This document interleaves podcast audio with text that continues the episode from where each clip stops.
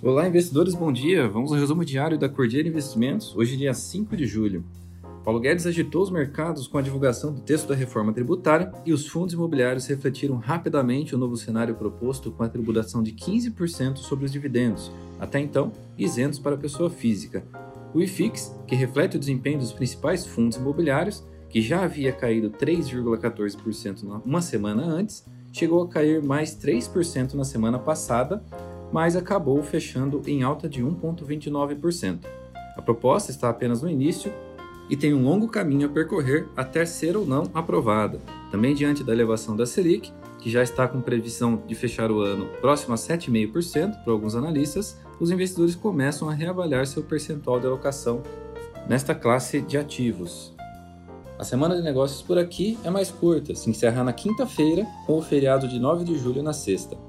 Nos Estados Unidos, é feriado hoje, as bolsas lá seguem fechadas em decorrência do feriado de 4 de julho. Na sexta-feira, o S&P 500, Nasdaq e Dow Jones renovaram máximas históricas. Essa semana ainda tem a ata do Fed. Ficamos de olho na sinalização sobre o início do tapering, que é o início da retirada dos estímulos à economia.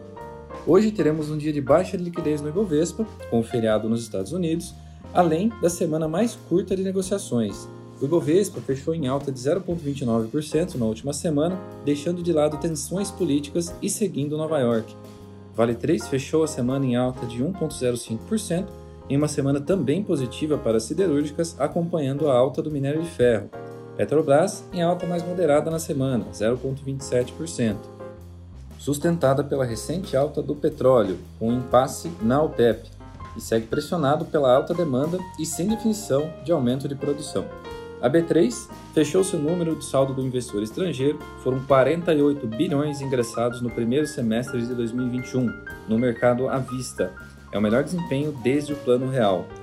Essa manhã, o petróleo em alta, o Brent subindo 0,37 e o WTI subindo 0,43. O minério de ferro fechou em alta de 1,76% em Qingdao, cotado a 221,82 dólares a tonelada.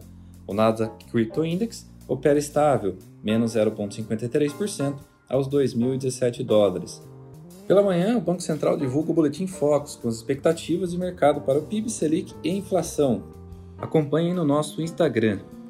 Por hoje é isso, ficamos por aqui. Uma ótima semana a todos!